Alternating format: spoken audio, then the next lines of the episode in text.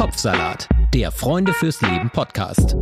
Über Depressionen, Gefühle und den ganzen anderen Salat im Kopf. Ja, wir hatten ja in Staffel 1 noch gehofft, wir kommen um dieses Thema drum herum, dass es sich vielleicht einfach so schnell auflöst, wie es gekommen ist. Aber heute wissen wir es leider alle besser. Und deswegen hallo und herzlich willkommen zu unserer Folge Depressiv seit Corona. Ich bin Sarah Steinert, symptomfrei. Und mir gegenüber sitzt Sonja Koppitz. Hallo. Bist du auch symptomfrei, Sonja? Meinst du jetzt Corona oder Depressionssymptomfrei? Ähm, ja, beides. Sag erst Corona. Corona, keine äh, Symptome, habe Okay. auch schon zweimal einen Test gemacht, negativ. Depression kann man ja leider keinen Test machen, aber da muss ich sagen, in letzter Zeit sind wieder ein paar Symptome so äh, am, am Anschleichen. Also ich schlafe gerade sehr schlecht, ähm, lieg immer so zwei, drei Stunden wach nachts, bin sehr äh, gestresst, spiele so, so eine Anspannung die ganze Zeit, habe noch keine Stimmungsschwankung oder so und ich, ich kann mich auch noch freuen und fühle auch Sachen, aber Appetit ist manchmal auch ein bisschen schlecht. Schon wieder einige Also so ganz, verdächtige ganz Faktoren, Ne? symptomfrei nicht so. Aber mir geht's noch okay. Also von daher. Und hast du dich, es, es ist ja immer viel die Rede von den Risikogruppen, Mhm. ähm, ne, also auf Corona bezogen, also vor allem ältere Leute, Leute mit Vorerkrankung. Ähm, ich habe mich gefragt, sind eigentlich Leute wie wir mit psychischen akuten oder Vorerkrankungen eigentlich auch irgendwie ähm, ja mehr im Risiko Corona zu bekommen, glaubst du? Ja, wir sind ja nun beide kein medizinisches Fachpersonal, keine Therapeutinnen auch nicht.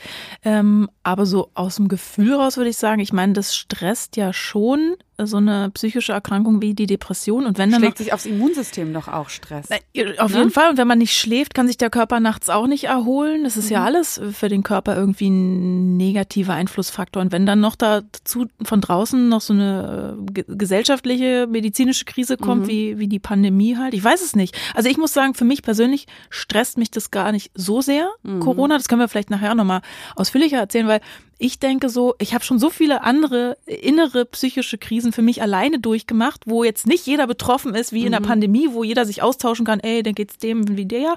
Und deswegen muss ich sagen, fühle ich mich witzigerweise ein bisschen ähm, besser gewappnet dafür, wenn man sagen kann. Hm, Das wollen wir uns aber auch von jemandem ähm, nochmal bestätigen lassen, wenn es dann wirklich so stimmt. Und auch äh, viele weitere Fragen klären rund um das Thema ja Corona als Krise, jetzt nicht nur akut Corona, sondern grundsätzlich eben so große gesellschaftliche Krisen.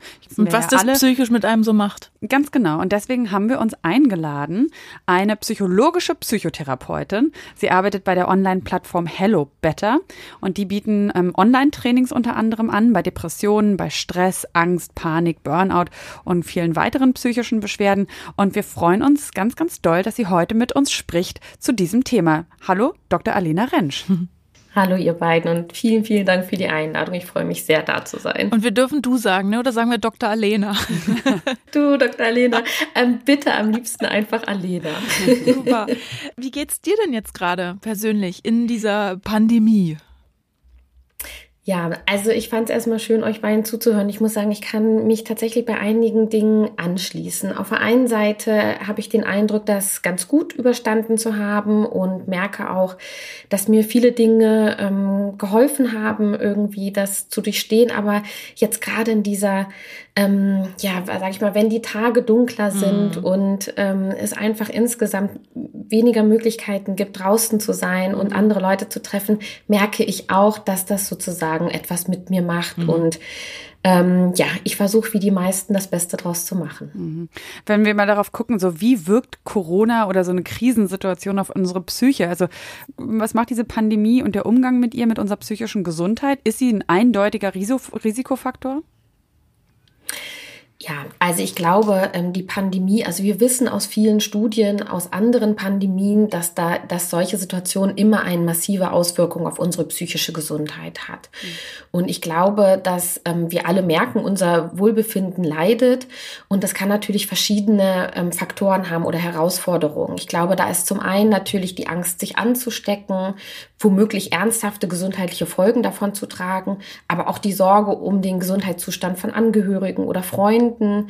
Dann sind natürlich ganz klar, worüber wir ja gerade auch die ganze Zeit schon sprechen, die Veränderung der Lebensumstände, also bedingt durch die Quarantäne oder die allgemeinen Veränderungen in der täglichen Routine, dass wir einfach auch selber nicht mehr unseren Alltag bestimmen können. Mhm. Und natürlich, glaube ich, einer der gravierendsten Faktoren für viele, die soziale Isolation, also getrennt zu sein oder mhm. nicht mehr den Kontakt zu haben zur Familie und zu Freunden. Und das ist einfach wahnsinnig belastend. Was würdest du sagen, weil wir gerade schon so ein bisschen gemutmaßt haben, sind Menschen mit psychischen Erkrankungen, also eben wie der Depression, auch gefährdeter, sich das Virus einzufangen? Sind wir Risikogruppe?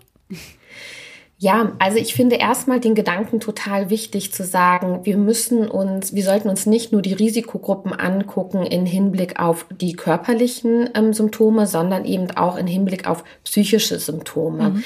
Aber eure erste Frage war ja, ist man mehr gefährdet, sich mhm. sozusagen den Virus zu bekommen oder vielleicht einen schwerwiegenderen Verlauf zu haben, äh, wenn man psychisch erkrankt ist? Dazu sind mir keine Studien bekannt. Ich mhm. glaube, da müssen wir abwarten, ob wissenschaftliche Untersuchungen diese Fragestellen berücksichtigen berücksichtigen.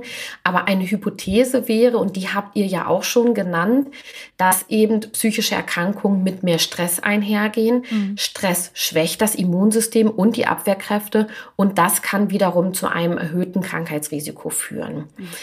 Eine andere Hypothese könnte aber auch sein, dass wir zum Beispiel darüber nachdenken, dass Betroffene von Depression oder insbesondere auch Angst- und Zwangserkrankungen im Moment ein stärkeres Rückzugsverhalten zeigen und oder womöglich oh, ja. bei den Zwangserkrankungen übermäßig stark auf Hygiene achten. Mhm. Und das kann natürlich dazu auch führen, dass die Wahrscheinlichkeit, sich zu infizieren, vielleicht geringer ist, weil man sich mehr oder weniger diesen Situationen aussetzt. Mhm. Aber die Belastung durch die psychischen Symptome ist natürlich enorm hoch. Mhm. Aber witzig, dass du das sagst, auch gerade mit diesem sozialen Rückzug. Rückzugsverhalten, was ja bei der Depression auch ist, ist bei mir auch immer so ziemlich das Erste, dass ich dann nicht mehr ans Telefon gehe, auch äh, mich nicht mehr so treffen will, Verabredung absage, dass das natürlich dann wiederum in der Pandemie ja fast ein Vorteil ist. Mhm. Dieses bescheuerte Symptom der Depression, der soziale Rückzug ist dann ja ein Schutzfaktor quasi. Ja, ich würde sagen, es ist ein vermeintlicher Vorteil, weil mm. kurzfristig können wir jetzt natürlich ähm, sagen, das hilft vielleicht erstmal, sich nicht anzustecken mm.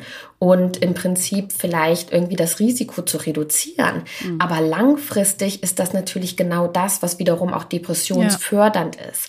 Also was viele ähm, tatsächlich Betroffene von Depressionen im Moment ähm, berichten, ist, dass die Kontaktbeschränkungen denen eigentlich so ein Stück weit auch entgegenkommen, weil sie ja, sich zurückziehen ja, können, ja. ohne aufzufallen. Ähm, aber langfristig ist das natürlich ungesund, weil mhm. die Kontaktbeschränkungen, die fördern den Rückzug, die Isolation. Und wie gesagt, kurzfristig fühlt es sich für viele ganz gut an, derartige Wünsche und Impulse nachzugehen. Mhm. Aber langfristig brechen so natürlich auch wichtige soziale Strukturen weg. Mhm. Und natürlich geht auch die Stimmung in den Keller und Hoffnungslosigkeit kann sich stärker breit machen.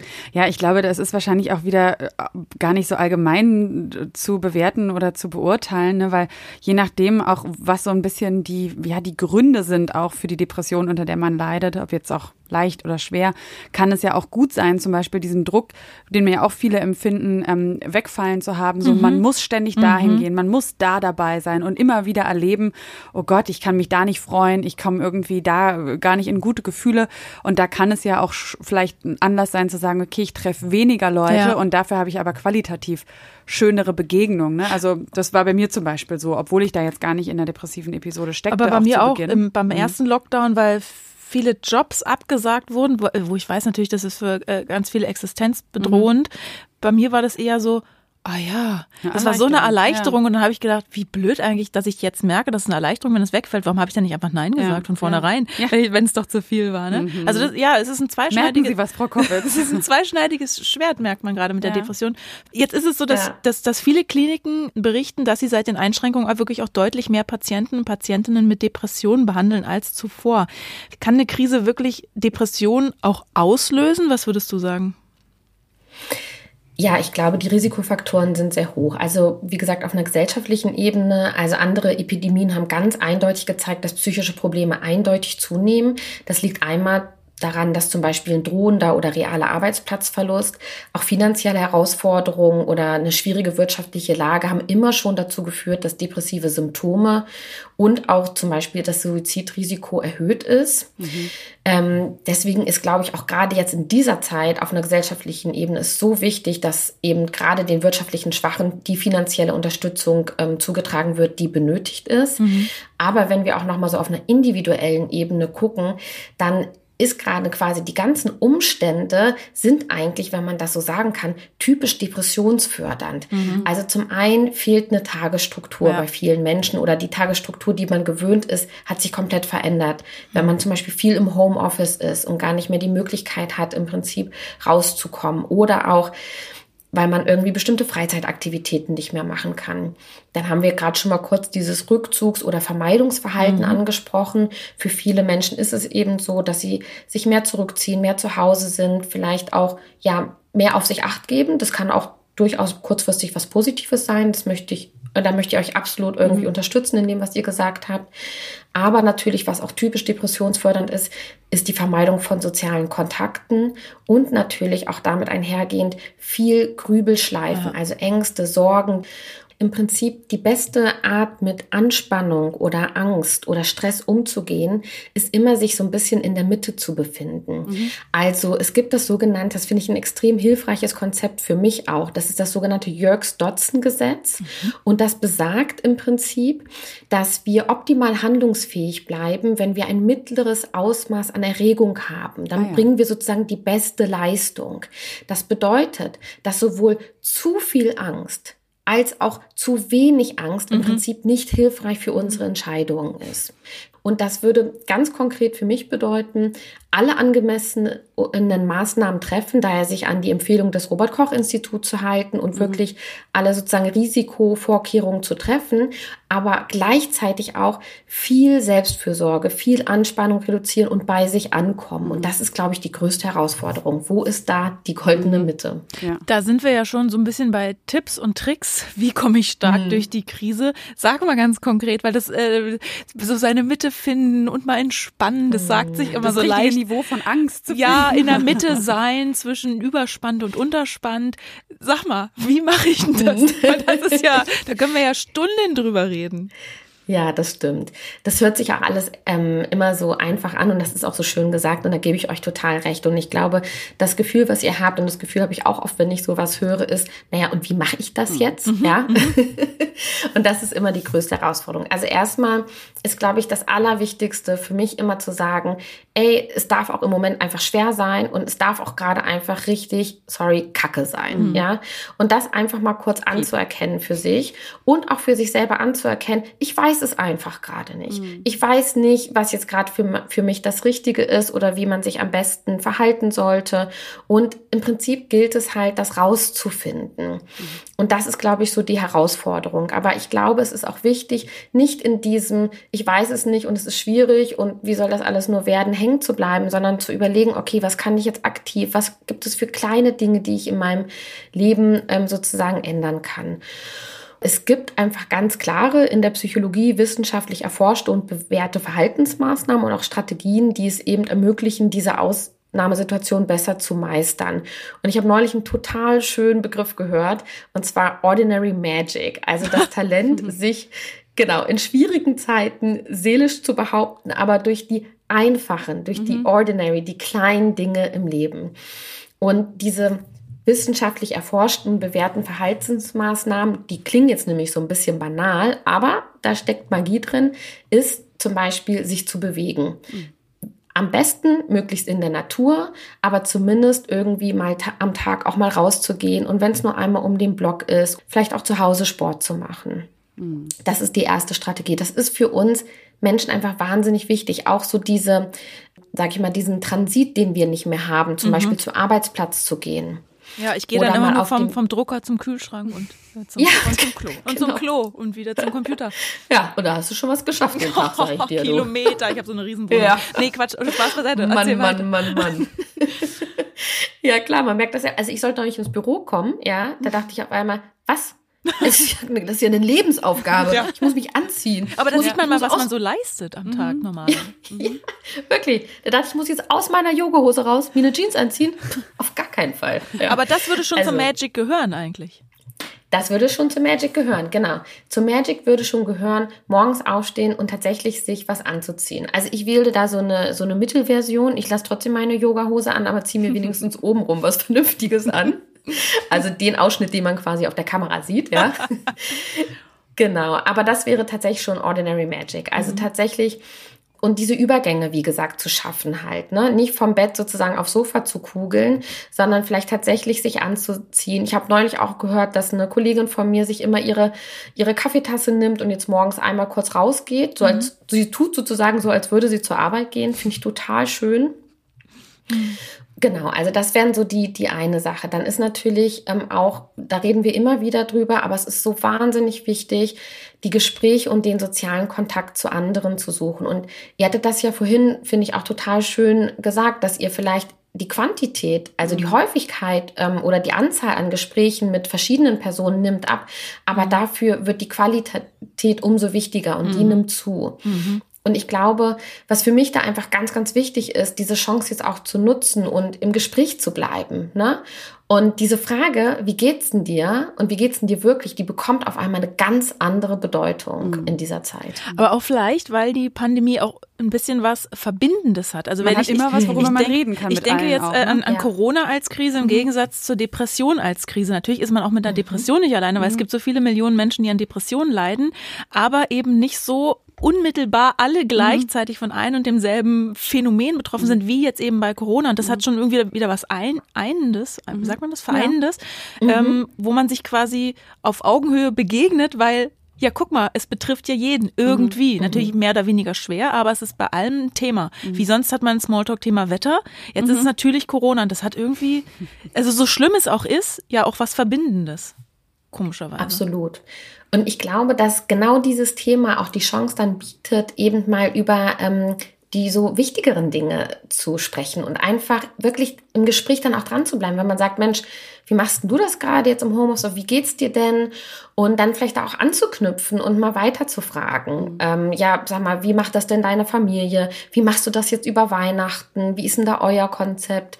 Irgendwie, dass man halt oder jetzt über Ostern, ja, wie sind da sozusagen die, ähm, die Abläufe und dadurch sich auch besser kennenzulernen. Ich glaube, dass das auch eine Chance ist. Und ich mhm. finde auch ganz wichtig, was ihr sagt. Ich glaube, jetzt dadurch, dass so viele Menschen mal in so einer Krise gesteckt haben, haben sie vielleicht auch eine größere Empathie oder ein größeres mhm. Verständnis für vielleicht auch Betroffene von Depressionen. Mhm. Also was es ja auch immer wieder heißt und was ich so interessant finde, ist, das ist so für viele Generationen, ja, warte mal, jetzt muss ich rechnen, doch für mindestens zwei, drei Generationen, glaube ich, die größte Krise seit dem Zweiten Weltkrieg. Ich glaube auch, Armin Laschet hat mhm. es auch um Weihnachten rum gesagt, so es wird ein Weihnachten ähm, wie seit dem Zweiten Weltkrieg mhm. nicht. Und das mhm. hört sich irgendwie irgendwie immer so extrem an, aber es stimmt ja tatsächlich, dass unsere Generation jetzt zumindest sagt, ja, wir haben wirklich in unserem Leben noch nicht so was massiv einschränkendes, extremes, mit so viel Leid verbundenes. Ja erlebt und ich will jetzt auch gar nicht darüber sprechen, ob man das jetzt miteinander vergleichen kann oder nicht, aber mich interessiert schon,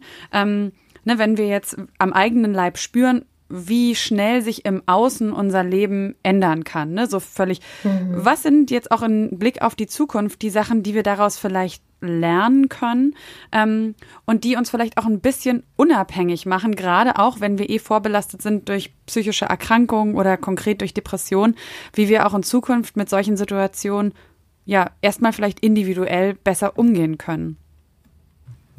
Ich glaube, was wir daraus lernen können, ist, unsere eigenen ähm, Bedürfnisse ernst zu nehmen und unsere eigenen Gefühle auch ernst zu nehmen. Also was uns ja gerade, warum uns die ähm, diese Corona-Krise im Prinzip so im Mark erschüttert, ist ja im Prinzip, da unsere psychischen Grundbedürfnisse verletzt sind. Mhm. Also wir alle kennen und wissen, dass wir körperliche Grundbedürfnisse haben. Wir müssen eben essen, wir müssen trinken, wir müssen schlafen. Aber wir haben eben auch psychische Grundbedürfnisse, die alle Menschen teilen. Da ist zum Beispiel das Bindungsbedürfnis, was im Moment massiv verletzt ist. Ja, wir haben Kontaktverbote, wir sehen Freunde nicht, ähm, ja, wir sehen unsere Arbeitskollegen nicht. Da ist das Bedürfnis nach Orientierung und Kontrolle. Das bedeutet, Menschen wollen auch autonome Entscheidungen treffen, sowie Ziele verfolgen können, mhm. die ihnen wichtig sind. Und das ist natürlich auch gerade massiv eingeschränkt, ja. Mhm. Also wir können gerade einfach zum Teil nicht mehr selber entscheiden, wie mhm. wir unser Leben gerne gestalten und was wir so gerne machen möchten, ja. Ähm, dann haben wir noch das Bedürfnis nach Selbstwerterhöhung und Selbstwertschutz, also auch der Wunsch, akzeptiert zu werden, dass wir uns wertvoll und wichtig fühlen und auch positive Rückmeldungen bekommen. Das fällt in vielerlei Dingen auch weg, da wir einfach nicht mehr zum Beispiel in Freizeit irgendwie im Handballverein irgendwie eine Unterstützung bekommen oder auch Anerkennung für ein gutes Spiel. Mhm. Und auch das Bedürfnis, das letzte Grundbedürfnis nach Lustgewinn und Unlustvermeidung. Also wir mhm. streben ja auch immer danach, Gutes und Angenehmes zu erfahren mhm. und Schlechtes und Unangenehmes zu vermeiden. Und das muss ich, glaube ich, nicht erklären, dass das gerade irgendwie schwierig ist. Ne? Bedürfnisse ja. und Autonomie hast du angesprochen. Mhm. Ähm, und irgendwie im Moment habe ich das Gefühl, steht so körperliche Gesundheit versus seelische Gesundheit. Ne? Wir achten auf unsere körperliche Gesundheit, dass wir uns nicht mit Corona infizieren, halten mhm. uns an Regeln und da, daneben oder im Hintergrund steht die seelische Gesundheit, auf die ich aber in dem Moment dann nicht so acht gebe oder nicht mhm. diese Bedürfnisse erfülle, mhm. die ich habe an sozialen Kontakten, an Bindungsbedürfnis. Wer wägt da ab? Hm. Ich glaube, dass ähm, die Verantwortung ist, dass wir für uns persönlich abwägen. Ich glaube, es ist gerade eine wahnsinnig ähm, hohe Herausforderung für alle Beteiligten, für alle Entscheidungsträger. Ich habe schon den Eindruck, dass das Thema psychische Gesundheit auch stärker in den ähm, Fokus rückt. Ich glaube auch gerade durch so ähm, Öffentlichkeitsarbeit, wie ihr sie ja zum Beispiel auch ganz wichtig macht und dass das Thema immer wieder auch angesprochen und diskutiert wird.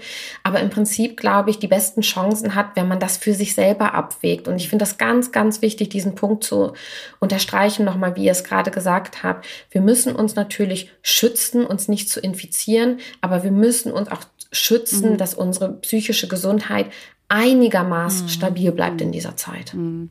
Ähm, ja, und da hast du da eben auch diese Grundbedürfnisse ja schon irgendwie schön aufgezählt, finde ich. Mhm. Und trotzdem nochmal, also ist das schon dann ähm, auch Antwort auf die Frage vorher, ne, wenn wir jetzt nicht wissen, wie lange wir noch in so einer Situation sind, wo man uns eigentlich sagt, okay, ähm, bestimmte Sachen dürft ihr nicht machen, ähm, ne, unserem Sport nachgehen und Leute treffen, Selbstwert und diese ganzen Geschichten.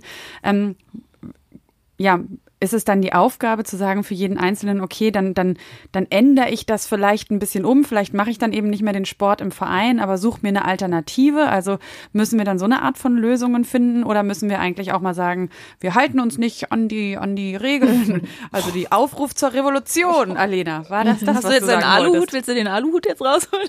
Nein. ich habe sowas gar nicht. Das, das ist auch nochmal ein spannendes Thema, aber ich würde nochmal zwei Schritte zurückgehen. ähm, also ich glaube, die, der, der erste wichtige Punkt ist, wie gesagt, überhaupt erstmal äh, bei sich selber zu bemerken, dass diese Grundbedürfnisse wichtig sind. Mhm. Und woran merke ich das? Das merke ich daran, dass ich bestimmte Gefühle habe. Die Gefühle sind mhm. nämlich sozusagen die Wegweiser zu unseren Grundbedürfnissen. Wenn ich also traurig bin, wütend oder irritiert, ja, dann löst das ja bei vielen Menschen ähm, den Wunsch aus, diese Gefühle ganz schnell wegzumachen.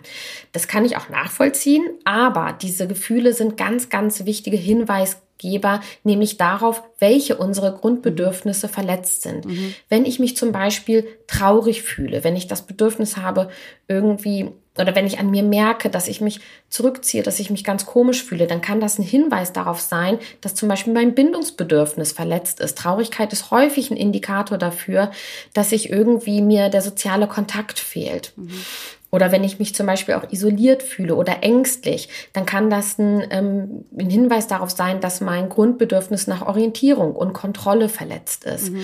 Und für mich wäre es einfach wichtig zu sagen, diese Gefühle ernst zu nehmen mhm. und einfach zu gucken, auf kreative Art und Weise, wie kann ich meinen Bedürfnissen trotzdem gerecht werden. Mhm. Ja, wir können jetzt vielleicht ähm, in gewissen Umständen nicht das Ausmaß an sozialen Kontakten haben, wie wir es uns wünschen.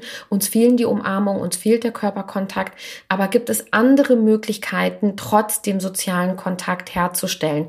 Durch gute Gespräche oder vielleicht auch mal, indem man eine schöne Überraschung für jemanden vorbereitet mhm. und einen Brief zum Beispiel schreibt oder so. Also mhm. es gibt ja ganz verschiedene Ich habe letztens mal wieder eine Postkarte gekriegt und habe mich so gefreut. Post, ja. ja.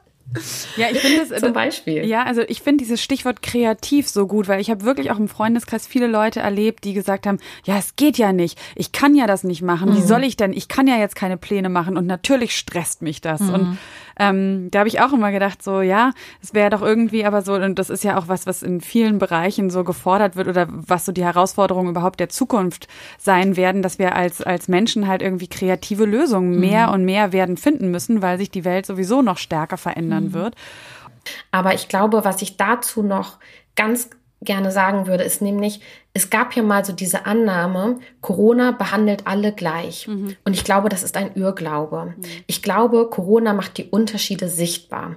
Und zwar nämlich die Vorbelastung, sowohl die körperlichen Vorbelastungen und Erkrankungen der Risikogruppen, als auch die psychischen Vorbelastungen und Erkrankungen und vor allem auch soziale Aspekte. Weil die Menschen, die in Kurzarbeit sind, die vielleicht lange anreisen mit öffentlichen Verkehrsmitteln haben, wenig Schlaf, viel arbeiten mhm. und trotzdem schlecht bezahlt sind, das sind diejenigen, die jetzt auch besonders unter der Krise leiden und besonders mit dem Stress, der damit ähm, einhergeht, umzugehen haben. Mhm. Und ich hoffe, dass das ähm, nicht nur, dass das quasi öffentlich mehr diskutiert wird, dass, dass vor allem, und die haben es am meisten verdient, die ähm, Krankenschwestern und Krankenpfleger in den Vordergrund natürlich gerückt werden, aber auch die Paketboten mhm. oder auch andere Menschen, die in schwierigeren ähm, Berufen sind und dass diese Berufe ähm, mehr Anerkennung bekommen. Und ich glaube, da können wir alle zu beitragen, mhm. indem wir das immer mal wieder an den richtigen Stellen betonen oder auch einfach mal Danke sagen. Ich würde es ganz gerne nochmal runterbrechen, doch auf die persönliche Ebene, das Thema Krise als Chance. Was hast du in der Pandemie, also jetzt in der Corona-Zeit, über dich und deine eigenen Bedürfnisse gelernt? Das war für mich tatsächlich auch extrem spannend. Also ich habe gemerkt, dass zwei meiner Grundbedürfnisse vor allem gelitten haben. Das war zum einen mein Bindungsbedürfnis. Also mir hat auch die Nähe zu meiner Familie, zu meinen Freunden wahnsinnig gefehlt. Und ich habe in der Zeit auch gemerkt, dass ich mich immer mehr angenähert habe zu bestimmten Personen, die mir in dieser Zeit auch besonders gut getan haben, weil diese Personen mir ermöglicht haben, über meine Ängste, über meine Sorgen, über meine Befürchtungen zu sprechen. Mhm. Und dass ich ganz oft mit diesen Personen Momente hatte, wo wir gesagt haben, wir wissen es doch auch nicht. Wir mhm. wissen auch nicht, was richtig gerade ist oder wie wir es am besten machen sollen. Und diese Auseinandersetzung und diese Unsicherheit zulassen mit diesen Menschen, das war für mich wahnsinnig wichtig. Und da habe ich gemerkt, das fehlt mir. Ähm, und das ist einfach dieser Austausch und auch natürlich das sich in Arm nehmen und auch Menschen sehen. Und das andere Grundbedürfnis, was bei mir tatsächlich auch verletzt war, ist so ein Stück weit auch dieses Thema so Lustgewinn und Unlustvermeidung. Also ich habe, was mir wahnsinnig fehlt, ist irgendwie auf Entdeckungstour zu gehen, mhm. irgendwie so elektrisierende Gespräche zu führen, wo man mal auf den Tisch haut und sich umarmt und irgendwie ja. und irgendwie wild miteinander streitet und lacht und ähm, das ja das Miteinander ist einfach weniger intensiv. Es sind alle mhm. vorsichtiger und mhm. zurückhaltender und mir fehlt, wie gesagt, so dieses Unentdeckte, das ähm, ja, das, was neugierig macht und was spannend macht, mhm. das fehlt mir im Moment wahnsinnig. Es ist einfach zu viel zu Hause sein, zu viel Routine, zu viel Gewohnheit. Ja, und da schließt sich ja auch eigentlich schon wieder der Kreis zu dem, was du am Anfang gesagt hast. Es ist wirklich diese, diese, diese erzwungene Introspektion, die wir jetzt alle äh, leisten mussten, ist am Ende ähm, auch eine Chance für uns alle, ne, wenn man dann eben sich traut, sich diese Gefühle anzugucken, die man hat und sie nicht gleich wegschiebt, was über sich zu lernen und vielleicht ja auch das Leben ein bisschen für die Zukunft umzugestalten und in Zukunft besser auf seine eigenen Bedürfnisse eingehen zu können. Vielen, vielen Dank, Dr. Alena Rentsch, dass du heute mit uns gesprochen hast. Und wir wollen auch nochmal verweisen auf ähm, die Initiative von Hello Better, also quasi von deinem Arbeitgeber, die man jetzt auch in der Corona-Krise quasi noch konsultieren kann online. Und zwar heißt die Website stark durch die Krise.de. Wir hoffen deswegen, dass ihr alle, die ihr uns jetzt zugehört habt, vielleicht noch mal so ein bisschen Mut geschöpft habt, ein bisschen mehr Hoffnung habt und egal wie lange diese Krise, diese Situation noch andauert, mhm. wirklich optimistisch bleibt und ja eben vielleicht Ressourcen in euch entdeckt, die ihr noch gar nicht kanntet. Ein Vorteil ist, man kann noch wahnsinnig viel, viel Podcast hören vielleicht. Ja. Ne? Ihr könnt uns auch gerne abonnieren, damit ihr keine Folge mehr verpasst. Dann labern wir euch ins Ohr, äh, falls ihr euch mal alleine fühlt oder ähm, denkt, oh, ich möchte jetzt mal wieder irgendwie was hören, was vielleicht so einen kleinen Lichtblick zumindest äh, euch gibt in einer schwierigen Zeit. Wir sind Sonja Koppitz und Sarah Steinert und freuen uns äh, sehr, dass ihr zugehört habt. Und dir, Alena, vielen Dank für deine Expertise. Vielen herzlichen Dank. Hat mir Spaß gemacht, mit euch zu sprechen. Tschüss. Ciao, ciao. Wenn ihr euch nicht sicher seid, ob ihr selbst unter einer Depression leidet oder Freunde, Verwandte und Bekannte, dann geht zum Hausarzt. Infos zu weiteren Anlaufstellen und Krisenberatungen findet ihr auf der Homepage von Freunde fürs Leben auf frnd.de. Dort könnt ihr den Verein und damit auch diesen Podcast mit Spenden unterstützen. Dieser Podcast wird als Projekt der Deutschen Depressionsliga e.V. im Rahmen der Selbsthilfeförderung durch die Techniker Krankenkasse gefördert. Wenn euch unsere Themen interessieren, dann hört doch auch mal in den anderen Podcast von Freunde fürs Leben rein. In Bar Talk spricht Moderator Markus Kafka mit prominenten Gästen über schwierige Themen wie Depressionen und Suizid aber auch über Lebensfreude, Inspiration und die Reise zu sich selbst. Bar Talk gibt's überall, wo es Podcasts gibt und auf der Homepage von Freunde fürs Leben unter frnd.de slash podcast. Was glaubt ihr denn, was ihr seid? Verdammt nochmal. Verrückt oder sowas? Ihr seid es nicht.